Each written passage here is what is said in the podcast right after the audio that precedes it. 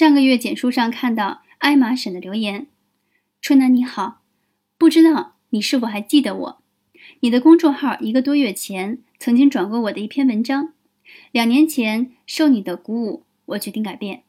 一年多前开始写作，现在第一本书《理财就是理生活》已经出版上架。我想寄一本给你，感谢你在我生命的某一刻给了我深深的触动。”看完这段话，我挺激动的，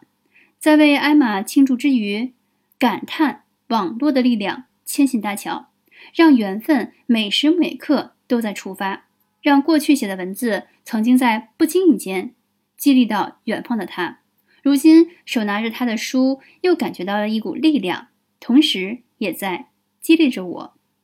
每天，素未蒙面的人们都在用文字、语音、视频实现着能量传递，对这个时代心生感激。